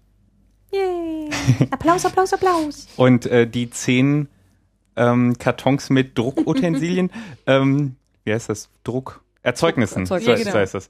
Ähm, habt ihr euch für Papier entschieden, weil anders äh, als das, was ihr sonst macht? Oder ähm, Ach. was war der Grund? Ich glaube, das hat Temelchen gerade gesagt. Es Ja. ist einfach Okay. total super, was in der Hand zu haben und Also Webcomics sind äh, schon eine tolle Sache, so ist jetzt nicht. Und ich glaube auch keiner von uns wollte jetzt irgendwie ähm, nur was gedrucktes, um von Webcomics wegzukommen oder Mhm. so. Aber ähm, es ist halt, es ist halt schon anders als ähm, als wenn man das nur in Anführungszeichen im Web sieht, sondern wenn man es in der Hand halten kann, rumzeigen kann, ähm, wenn man wenn man sieht, wie sich äh, im Papier das Licht spiegelt und ach, es ist so toll. Ich Das bin ja so auch ein schön. Freund von äh, gedruckten Comics. Ähm, Ich denke auch persönlich, das wird nicht so abreißen. Also es gibt ja auch viele Webcomics, die eben trotzdem als Printausgabe veröffentlicht werden und dann auch gekauft werden. Also irgendwie scheint der Bedarf schon da zu sein, das ähm, nicht nur ähm, immer nur im Web und kostenlos zu lesen, sondern auch da ruhig mal Geld zu investieren, aber dafür irgendwas irgendwas Bleibendes äh, ähm, Hm. zu haben und auch was man im Regal stehen hat und rausnehmen kann. Das wird einem, was, was einem gehört. Daraus könnte man echt einen eigenen Podcast machen, äh, eine ganz eigene Sendung zu dem Thema alleine, wie das hier mit Druckerzeugnissen, und Webcomics und Printcomics ist und so. Ähm, aber ich, ich, ich denke, das, das wird immer seinen Charme behalten. Und für uns auch, obwohl wir Webcomics machen. gibt es anders auch als digitale Ausgabe irgendwo? Noch nicht. Wir hatten tatsächlich auf der Comic Action ähm, mal mit jemandem geredet und äh, über das Angebot nachgedacht, aber wir haben uns da äh, noch nicht wirklich klar bei einer Nachbesprechung zu geäußert. Mhm. Also, Also es ist Wer ja weiß. eine PDF-Version, theoretisch zumindest in Planung. Also es gibt ja ein PDF natürlich von, Mhm. von der Druckdatei einfach und ähm, es ist in Planung, die vielleicht über Quimby auch als digitale Version sozusagen rauszugeben. Ähm, das ist aber noch nicht so spruchreif, dass wir sagen können, das machen wir nächste Woche ab Mhm. äh, Dezember auch aber könnten digital. wir eigentlich sagen. Also ich meine, wir könnten. Also wir würden, mal es, sagen, wir würden es auf jeden Fall machen und es ist in Planung. Es hängt halt jetzt auch viel von technischen Dingen ab. Ne? Ja. Wie macht man jetzt ein PDF downloadbar und die Leute, Ja, ja. dass sie dafür bezahlen können und so weiter Genau. und so weiter. Wie, wie macht ihr das, dass ihr äh, die PDF-Dateien signiert? Digitale Unterschriften gibt es doch, glaube ich, auch digitale Signaturen. Genau. Mit, mit einem, einem Pony reingezeichnet, Von digital. Elefant oder Pilz? Pilz, Pony, Elefant. Ähm, genau, aber äh, man kann es bei Quimby bestellen, auch bei so vielen ähm, Schöpfern noch signiert oder wie läuft das dann? Äh, ich glaube, der Jörg hatte eine bestimmte, ein bestimmtes Kontingent äh, uns in Essen dann unter die Nase gedrückt, sodass jeder, wo er uns doch schon mal alle hatte, äh, jeder von uns äh, was signiert hat. Also ich glaube, er hat noch ein paar signiert. Oder waren das vorbestellte? Ich weiß, dass er. Es waren sowohl Vorbestellte, waren sowohl Vorbestellte als auch so, wenn, äh, wenn da noch irgendwelche äh, kommen, die bestellen, äh, dass die dann auch schon was Signiertes haben. Steht auf jeden Fall bei Quimby in der in dem Artikel selbst drin, ob es signiert ist oder nicht. Man kann die ja auch noch nachträglich signieren lassen, indem man irgendwie sich die Zeichner dann irgendwann mal, wenn sie wieder auf einer Messe rumlaufen, grabbelt und äh, hey, ich habe das gekauft, signier es mir gefälligst. You gotta catch them all, wie Pokémon. Die sind ja auch ein bisschen wie Pokémons. Den Eindruck hatte ich auf der Messe tatsächlich auch so. Oh, den hast du schon, den noch nicht, ja. Sammelt sie alle. Ja, war ein lustiger Effekt, das stimmt Ja. tatsächlich. Also, dass sie mit dem einen Buch dann von Super. Zeichner zu Zeichner gerannt sind und gesagt haben, hier, deine uns Unterschrift so ein fehlt mir bisschen noch, deine Signatur. Habt ihr Ja. genug weiße Seiten da drin? Für euch alle? Oder müsst ihr Wir euch. haben haben, das wir haben alle so noch- eine geteilt, brüderlich. Ah, Ich glaube immer alle auf dem Einband oder Ja, ja, auf der weißen Doppelseite vorne. genau. Also, äh, kaufen. Das ist, glaube ich, das äh, mei- me- meine, mein Beitrag. Kauft das. Das, ähm, Dein Das ist Beitrag gut. ist, dass du uns hier Kaufen, äh, kaufen. einlädst. Insofern. kauft das Danke. und äh, lest aber auch die Webcomics, weil die werden hoffentlich auch weitergeführt. Jetzt habt ihr ja einen Ausflug erstmal gemacht, mussten ein Jahr halten und, Zurück zum, zum Genau. Zurück zum. Alltag. und, und zwei Comics die Woche. genau, Es lest, fehlt einer. lest äh, flattert, kommentiert und ähm, genau, äh, spread the word.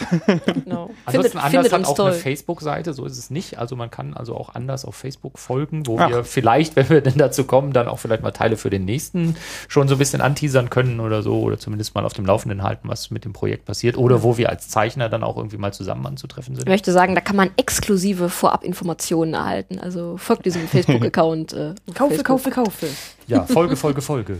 Äh, überhaupt, ähm, wie immer, wird's alle Links zu Zeug, das wir hier erwähnen, in den Shownotes geben. Da könnt ihr euch dann Yay. durchklicken. Und ähm, natürlich auch zu den anderen Zeichnerinnen und so.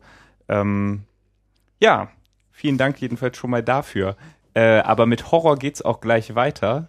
Und zwar äh, be besonders die Sarah, weiß ich, äh, äh, liest sich gerne abends mit japanischem Horror in den Nichtschlaf.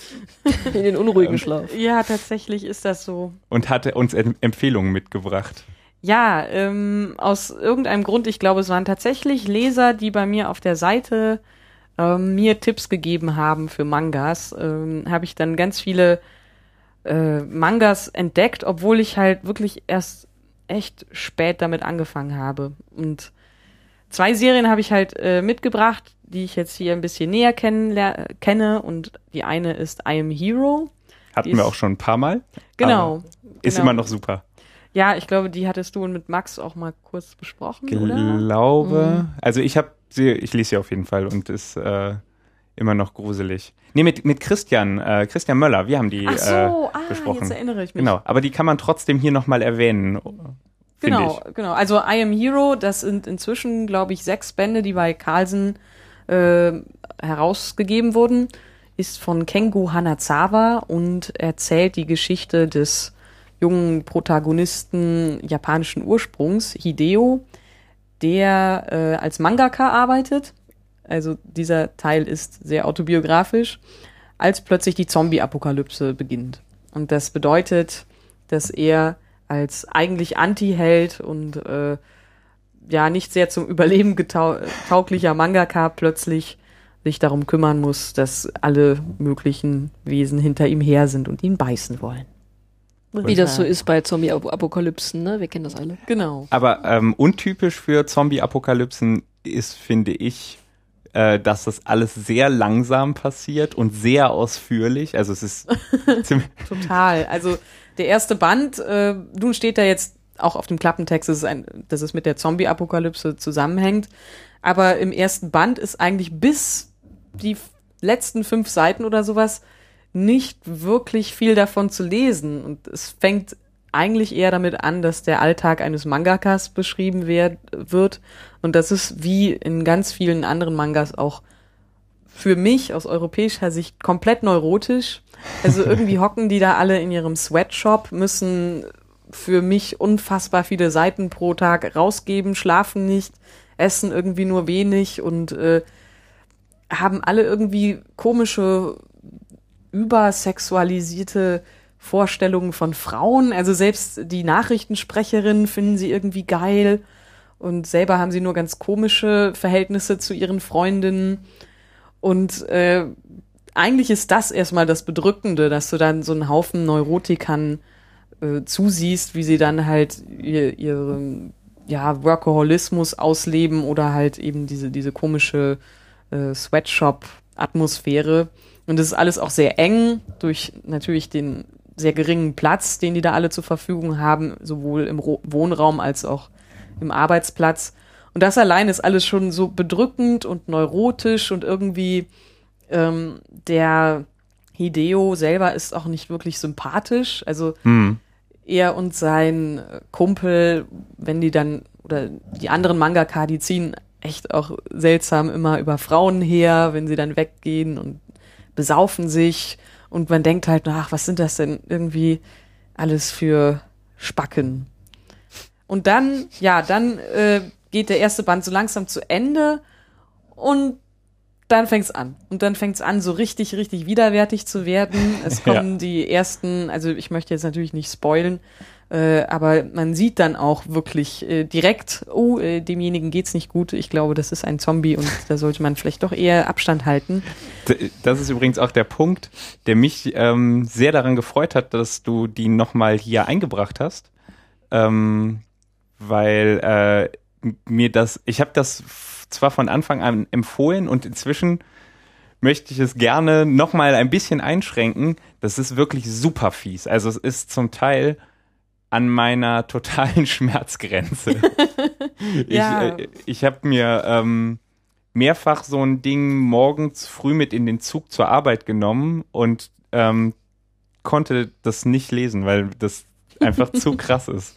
Ja, ich Ähm, glaube, es ist tatsächlich auch dieses unglaubliche Handwerk. Also es ist zeichnerisch super detailliert und dann natürlich auch, äh, also wenn ich jetzt hier dieses Panel sehe, das ist irgendwie so eine, äh, wie nennt man das nochmal, äh, Verkürzung, eine extreme Verkürzung mit ist eine äh, Fischaugenperspektive. Genau, mit einer. Fischaugenperspektive, in dem halt also der Zombie direkt auf den Leser zukommt und äh, quasi, wenn man umblättert, kann man sich das so vorstellen, dass der Zombie auf einmal im Close-up noch viel näher ist am Leser.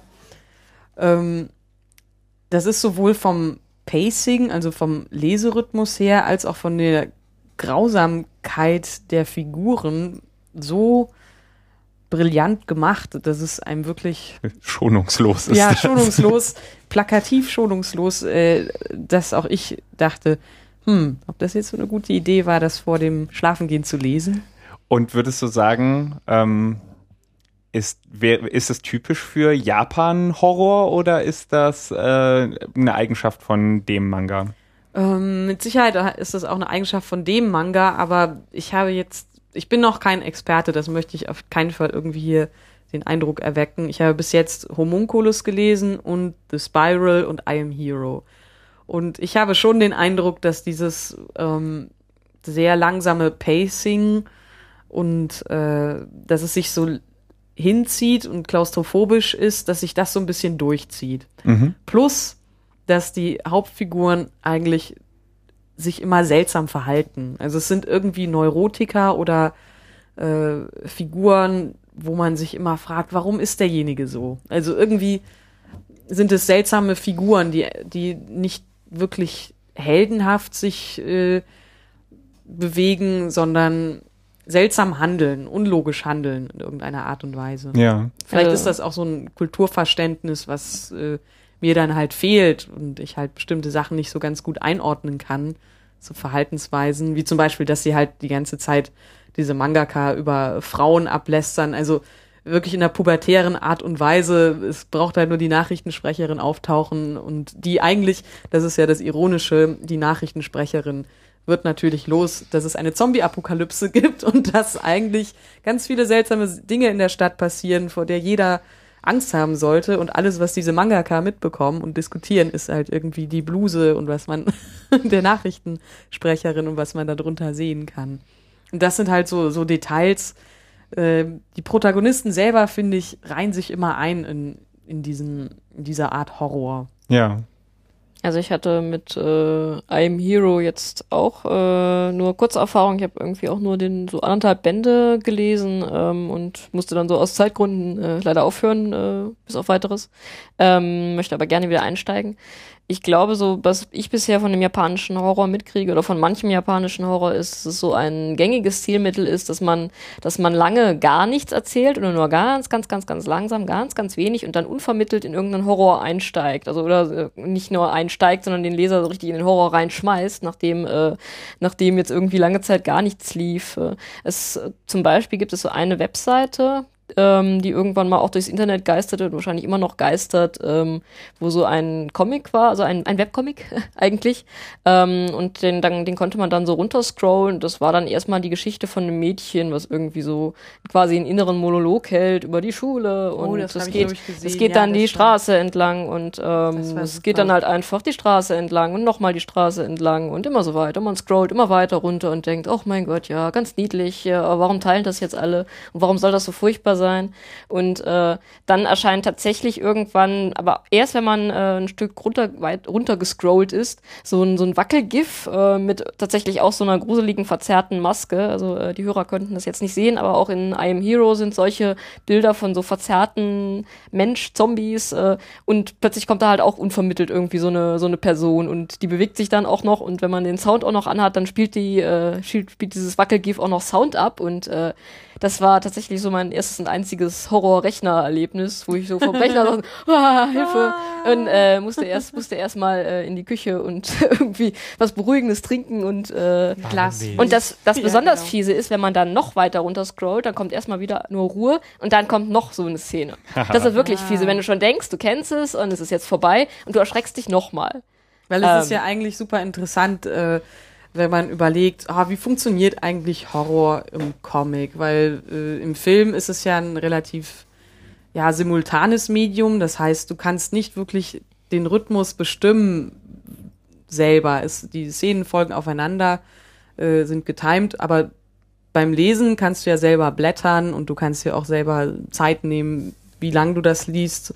Und nichtsdestotrotz funktioniert das eben auch für mich halt im japanischen Horror am besten äh, durch eben diese, diese Stilmittel wie diesem sehr, sehr langgezogenen Hineintauchen sehr gut, weil es schafft eben durch diese, diese Länge, ähm, dieses sich Zeit nehmen, einen reinzusaugen. Mhm. Und, äh, man kommt dann halt erstmal, man wird in diese Welt aufgesogen und äh, lernt vielleicht den Protagonisten kennen oder die Stadt, in der das spielt und dann erst dieses scheinbar ruhige, diese ruhige Fassade zu sprengen. Das gelingt halt anscheinend durch ein anderes Stilmittel als im Film, aber es Genau, im, gelingt. im, im Film wäre es ja dann typisch, nach der Ruhe auf einmal mal so eine fiese Szene kurz aufflackern zu lassen für Oder so eine halbe Sekunde. Es kommt erst die Fake-Szene, dass du dann Ja. jemanden hast, der guckt, wäscht sich die Hände, ist vom Spiegel und du weißt ganz genau, oh, wenn er jetzt in den Spiegel guckt, dann sieht er sein Spiegelbild. Das ist nichts. Aber Und- dann dreht er sich um und dann BAM! Genau, und äh, das ist aber dann immer nur so ein kurzes Bam und äh, wieder weg und man hat kurz diesen Nervenkitzel.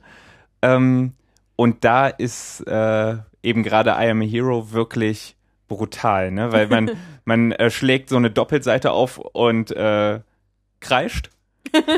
Und, äh, und kann gar nicht so schnell weiterblättern, dass der äh, selbe Effekt wie im Film auftreten würde. Also und wenn ihr es lest, ihr müsst ganz, ganz, ganz langsam Ja, umblättern, genau. so ganz vorsichtig um die Ecke gucken. Und- äh, euch. und irgendwann ähm, kann man sich wieder bewege, bewegen, blättert um und wieder ah! weil, weil die Szene nicht vorbei ist, sondern immer noch brutal und weitergeht und es näher kommt. Ja, gerade auch, ich glaube, im zweiten Band fängt das auch wirklich an, dass die Zombies in dieses äh, Manga-Studio, in diesem Manga-Studio auch äh, existieren. Und es ist halt eh schon vorher sehr, sehr eng. Die sind da auch sehr viel, äh, genauso später auch eine Sequenz in der U-Bahn. Also es ist überall, auch wenn man so ein Image von Tokio ähm, im Kopf hat, es ist überall eng, überall viele Menschen. Wo willst du keine Zombie-Apokalypse? Da, wo viele Menschen sind. In der U-Bahn von Tokio. Genau, in der U-Bahn von. Tokio. Und ähm, man hat, also es ist schwierig, halt eine Kampfsequenz darzustellen in einem engen Raum. Und äh, das passiert da eben au- auch sehr, sehr erfolgreich durch diese ähm, Extremperspektiven und äh, Verzerrungen. Und es packt dich wirklich auch durch dieses klaustrophobische Gefühl. Man muss halt auch sagen, dass Comics äh, es anders schaffen müssen, ähm, Horror zu erzeugen, als jetzt eben zum Beispiel Filme oder noch irgendwie vielleicht ganz was anderes. Bücher, Hörspielkassetten. Bücher, Hörspielkassetten. ne? Natürlich haben Filme äh, und Hörspiele durch die Musik äh, schon mal einen entscheidenden Vorteil, äh, dass sie irgendwie dadurch so ein bisschen die Stimmung äh, steuern können dessen, so was der Leser jetzt jetzt gerade empfindet. Also so über das generelle Thema, wie können eigentlich Comics oder Bücher, also irgendwas, wo man selber das Lesetempo bestimmt äh, und auch zum Beispiel nichts hört, also nur begrenzte Reize angesprochen werden, wie kann man eigentlich damit Horror erzeugen? Und ja gut, sowas wie I Am Hero zeigt dann zum Beispiel, dass so, dass, dass die Bilder dann wiederum das Erschlagene sein können. Eine andere Methode ist natürlich auch der Text, dass der Text irgendwie was, ähm, ja, was, äh, was enthält, was dann, was dann den Horror nur im Kopf erzeugt. Hm. Aber Da muss man sich auch als Leser fragen, auf was für eine Art von Horror stehe ich jetzt eigentlich. Also ich zum Beispiel, ich finde I Am Hero äh, gut, auch wenn ich noch nicht so viel davon gelesen habe. Aber es ist nicht so das, was ich, ähm, was ich persönlich an Horror bevorzuge, muss ich sagen. Da, da leiste ich Geschichten, teilweise auch eben nur in Büchern, ähm, die so einen psychischen Druck erzeugen, irgendwie den Vorzug. Ja. Was hast du denn noch mitgebracht da? Ja, vielleicht ist das tatsächlich eine gute Überleitung, weil ähm, der nächste Comic, den ich gerade lese, heißt Uzumaki, Spiral into Horror. Und er z- erscheint jetzt äh, zum ersten Mal, glaube ich, äh, bei Carlsen, obwohl der schon etwas älter ist. Und ja, ein weiterer Horrormanga, der ein wirklich erstmal absurdes Thema hat. Also es geht um eine Stadt und äh, in Japan und diese Stadt, diese Kleinstadt ist, mit ihr passiert etwas Seltsames, denn ein Anwohner, Einwohner nach dem anderen wird besessen von Spiralen. Und das, da kann man sich jetzt natürlich erstmal nicht so viel drunter vorstellen. Und diese Prämisse war für mich halt schon so seltsam genug, dass ich dachte so, okay, das muss ich haben. Und ähm, man, was man sich darunter vorstellen kann, ist, dass tatsächlich auch wieder äh, erstmal eine sehr ruhige Geschichte erzählt wird, die in den Wahnsinn abdriftet. Also es fängt an mit einer Schülerin, äh, die einen Schulkollegen hat und der Vater ist besessen von Spiralen. Was heißt, er sieht überall das Spiralmuster. Das Problem ist, weil das kommt in der Natur relativ häufig vor. Das heißt, er sieht das in Schneckenhäusern, er sieht das aber auch im Wasserstrudel. Er sieht das, wenn er seine Nudeln isst äh, und die äh, dreht in seinem Teller. Und ähm, diese Spiralen, das ist natürlich sehr absurd und man denkt sich erstmal, wo führt das denn hin? Wo kann denn so, so ein absurdes Setting irgendwie hinführen? Und ähm, also ich versuche jetzt nur was Minimales zu spoilen. Und irgendwann ist es auch so, dass diese Spiralen tatsächlich diese, diese, Ein diese Einwohner der Stadt wirklich besessen, also die Macht ergreifen. Und bei diesem einem Vater äußert sich das so, dass er anfängt, seine Augen in unterschiedliche Richtungen jeweils zu drehen, so dass die halt Alle sich in der? Spiralrichtung drehen. Das ist das erste, wo man merkt, okay, hier, das, das wird jetzt dann, jetzt wird's unrealistisch. äh, das glaube ich jetzt nicht mehr.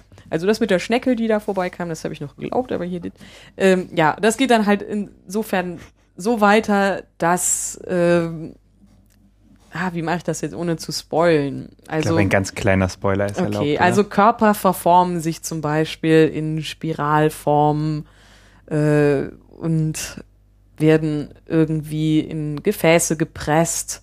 Spiralwolken bilden sich am Himmel. Menschen, die denken, sie hätten eine Spirale im Gehirn, wie zum Beispiel den Gehörgang, äh, werden wahnsinnig, weil sie es nicht ertragen, dass sie das nun wissen, dass es eine Spirale auch im Körper gibt. Mhm. Äh, und das, das artet halt aus. Bis alles, was irgendwie zu Spiralen werden kann, ist auf einmal gefährlich. Und dazwischen, also der rote Faden ist so ein bisschen äh, eine Schülerin, die dieses Dorfes und äh, sie beobachtet das halt anhand von verschiedenen Einwohnern und das ist so ein bisschen episodisch erzählt. Das heißt, es gibt mehrere Anekdoten mit Spiralen.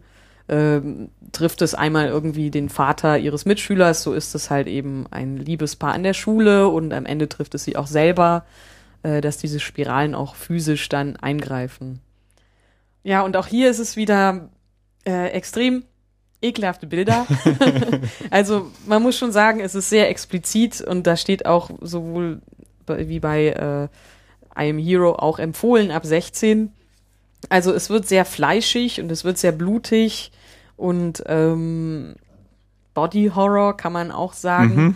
Aber es gibt halt auch immer so eine psychische, subtile Komponente, denn die Einwohner, die von diesen Spiralen besessen äh, werden, werden das nicht ohne Grund. Also es spiegelt schon immer eine Facette ihrer ihre Neurosen wieder oder ihrer psychischen äh, ja, Eigenheiten. Ähm, insofern kann man halt jetzt wieder sagen, ist die Spirale ein Spiegelbild der Seele und so weiter. Da kann man sich bestimmt tot interpretieren, aber es macht am Ende halt doch alles Sinn. Und dazwischen gibt's halt jede Menge sehr, sehr fiese Bilder, wo man eben auch umblättert und auf einmal denkt, ah, ah das war's dann wieder mit dem Schlaf für heute Nacht. Ähm, also da, man bekommt schon was zu sehen, aber es hat gleichzeitig eben auch so eine unangenehme psychische Komponente. Will ich Hört das lesen oder kriege ich dann den totalen Koller? Tja, kommt drauf an. Also es ist so explizit wie I Am Hero, aber I Am Hero ist wenigstens manchmal noch, also lustig kann man ja auch nicht wirklich sagen. Auch manchmal schon ein bisschen. Ja, also dadurch, dass der manchmal so ein bisschen ungeschickt ist und so neurotisch, ist es vielleicht auch äh, in irgendeiner Art und Weise lustig, aber Spiral, da wüsste ich jetzt nicht, warum ich mit dem Mundwinkel nach oben zucken sollte. Okay. Also das ist äh, nur verstörend. Verstörend ist tatsächlich das Adjektiv, was ich. Schön. Ähm, Hört sich würdest gut an. wür- würdest Ja, du also- sowas lesen, Mario? Du bist so still geworden die ganze Zeit? ähm, ich habe ja tatsächlich in meinem ganzen Leben unglaublich wenige Mangas gelesen. Also die ersten drei Dragon, äh, 30 Dragon Ball habe ich, glaube ich, gelesen damals, als ist sie rauskam. Ähm, ich habe Iron Hero äh, damals im Internet gelesen. Mhm. Ich weiß nicht, wo das war, auf irgendeiner Seite Animex oder so vielleicht. Stimmt, Ich irgendwo eine keine Ahnung. Leseprobe. Genau, so da gab es so eine Leseprobe von den ersten zwei oder drei Bänden, die habe ich da gelesen. Und ähm, ja, äh, ich finde das höchst verstörend. Äh, ich glaube, dass mir die Geschwindigkeit zu langsam ist, tatsächlich. Ähm, sondern Ja. ich, ich, mag zügig erzählte Geschichten und Mangas, zumindest nach der Erfahrung, die ich habe, erzählen sehr, sehr langsam. Mhm. Es ist halt einfach so, die nehmen sich halt Zeit für alles, auch für die expliziten Ekelszenen und ähm, ich mag eigentlich Geschichten, die so ein bisschen ähm, Geschwindigkeit haben, tatsächlich. Also deswegen wäre es wahrscheinlich einfach nicht meins. Also weniger eine stilistische Frage, wobei ich halt den Gore-Faktor eher spannend finde als äh, abschreckend. Ähm, wäre es wahrscheinlich nichts für mich, glaube ich. Ja. Also ich, ich müsste das, glaube ich, nacheinander lesen. Irgendwann, wenn ich, Ja, also es gab schon so ein paar, gab schon so ein Ja. paar Abende, wo ich dann halt äh, auch so ein Pile of Shame an Comics hatte und zufälligerweise war das eben so, dass äh, Uzumaki und I Am Hero so ähnlich nah im Stapel beieinander waren, dass ich die nacheinander gelesen habe und dann dachte ich auch, ach, jetzt reicht's irgendwie mal. Jetzt möchte ich auch mal wieder irgendwie was Fröhliches oder nichts Verstörendes. Und ja, genau das, was Mario halt eben sagt, dass ihm das äh, halt, für ihn das vielleicht halt nichts ist mit dem Tempo, so ist es bei mir halt etwas, was mich total fasziniert. Und das ist halt auch so ein Faktor, der für mich dieses Seltsamkeitsgefühl bestärkt, dass ich halt denke so, ah, warum brauchen die so lange dafür? Eigentlich könnte man das doch alles viel schneller erzählen. Aber genau dadurch, dass es so lange dauert, denke ich halt immer, steigert sich bei mir so ein Gefühl der Unbehaglichkeit, dass ich halt denke, oh, das wird jetzt irgendwie so, so quälend, weil man weiß, man da kommt doch noch was. ja, verstehe. Ja. also es macht mir Spaß. Ich, äh, grus ich grusele mich gerne und ich mag auch gerne dieses Gefühl der Verstörtheit in, zumindest in Mangas und Horrorfilmen. Also dann sprechen wir einfach eine Empfehlung aus für Leute, die weniger weichbrotig sind als ich. Und- ja, doch schon. Also äh, wenn man Horror mag und auch diese Art von verstörendem Horror, dann ist es perfekt. Ja, gut, cool. Wenn man noch kein Geschenk irgendwie für seinen 16-jährigen äh, Neffen hat oder so, dann bringt Also man das einfach mit. Das ist meine 16? coolste Tante der Welt. Hier, das 16 ist- finde ich übrigens echt hart. Ja, 16. Also es gibt 16 und es gibt 16. Ich weiß, ich wäre mit 16 wahrscheinlich, dann äh, hätte ich den. Äh, Vielleicht sind die Kids von heute etwas härter. Also ich, ich habe, äh, gut, das, das war auch vor 16, aber ich weiß, dass ich irgendwie im frühen Jugendalter ähm, Horrorfilme geguckt habe äh, mit meinen Kumpels und zwar nur und völlig ausschließlich, um auch cool zu sein. oh und nein, und das du hat- hast, das, du hast das gehasst. Wie da, da habe ich die, die, ähm, habe ich tatsächlich diese Albträume gehabt, von denen, vor denen man immer gewarnt wird. Ne? Dieses, dieses, guck dir sowas nicht an, davon bekommst du Albträume. Ah, gar nicht, so ein Quatsch. Und dann habe ich Albträume gekriegt. Ich muss sagen, bei mir war das tatsächlich immer so, äh, dass äh, man sagt ja irgendwie, dass die Neugier und die Angst irgendwie im Gehirn im selben Zentrum liegen oder so. Und bei mir ist es tatsächlich so, dass ich schon immer Horrorfilme oder Horrorliteratur oder irgend sowas total spannend fand, schon auch als kleineres Mädchen. Äh, aber halt dann doch meistens die erste war, die unter der Decke war. Und ähm, das hat sich so bis heute eigentlich fortgesetzt. Also ich finde Horror in jeder Art irgendwie immer noch äh, sehr faszinierend. Also manches finde ich besser, manches schlechter. Aber faszinierend finde ich fast alles. Äh, und äh, trotzdem bin ich dann so, gerade bei Horrorfilmen, so der, der Erste, der, der schreiend wegrennt. Also Aber deswegen findest du es wahrscheinlich auch so cool, weil es diesen Effekt bei dir auslöst. Genau, genau. Genau, also so geht's mir natürlich auch, weil ähm, ich würde ja dieses Zeug nicht lesen, ne, wenn ich scheiße fände. Ja. Äh, Deswegen, also das ist jetzt echt eine waghalsige Theorie. oho, Aber hört, hört. äh, ich finde Humor und Horror gar nicht so weit auseinander, weil es dich beides zu extremen Gefühlen bringt. Also dieses Loslachen ist ja genau für mich auf demselben Spektrum wie eben das Uah, sich gruseln und vollkommen verschreckt unter, verschreckt unter der Decke verkriechen. Insofern mag ich das vielleicht eben diese extremen Gefühle Mhm. ja erzeugt zu erzeugen und vielleicht auch irgendwie erzeugt zu bekommen. Egal, Hauptsache kreischen. Genau, Hauptsache irgendwie kreischen. Ähm, okay, dann würde ich jetzt auch, glaube ich, gleich mal zum Ende kommen. Aber vorher will ich natürlich noch wissen, ob ihr noch was plant. Was habt ihr gerade so in den Schubladen Wir liegen? planen was Schlimmes. Irgendwelche Termine oder weitere Veröffentlichungen oder Empfehlungen vielleicht auch von Terminen anderer Leute Das oder so. Weihnachtszeichen. Ja, da genau. Wir haben das äh, Weihnachtszeichnen im Köln Comic Haus. Das Mhm. ist Mitte Dezember, 14., 15. 15. ist es auf jeden Fall der dritte Advent. Ja, genau. Und äh, da trifft man äh, die meisten von uns oder einige von uns äh, wie jedes Jahr und da sitzen wir da bei ähm, äh, Keksen und äh, ähm, einem heißen Glas Milch und äh, zeichnen für vorbeikommende Leute vom Weihnachtsengel über den gruseligen Zombie alles, was sie haben wollen. Genau, Ich kann das empfehlen. Da war ich im du warst letzten schon Jahr. mal da letztes Jahr. Genau. Sonst noch was? Habt ihr noch Projekte am Laufen dran? Ich habe immer was am Laufen, aber Projekte, über die ihr sprechen könnt? Achso, ja, das ist was anderes. nein, das noch nicht. Das noch nicht. Äh, Stille. nichts, was man ankündigen, was Sollte, ankündigungsreif könnte, ist. Genau. Ja. Okay. Same here, ja. Dann danke ich euch ganz herzlich und allen Hörerinnen und Hörern auch und freue mich aufs nächste Mal. Vielen Dank, Arne. Ja, danke schön. Gerne, gerne, gerne. Tschüss. Tschüss. Tschüss.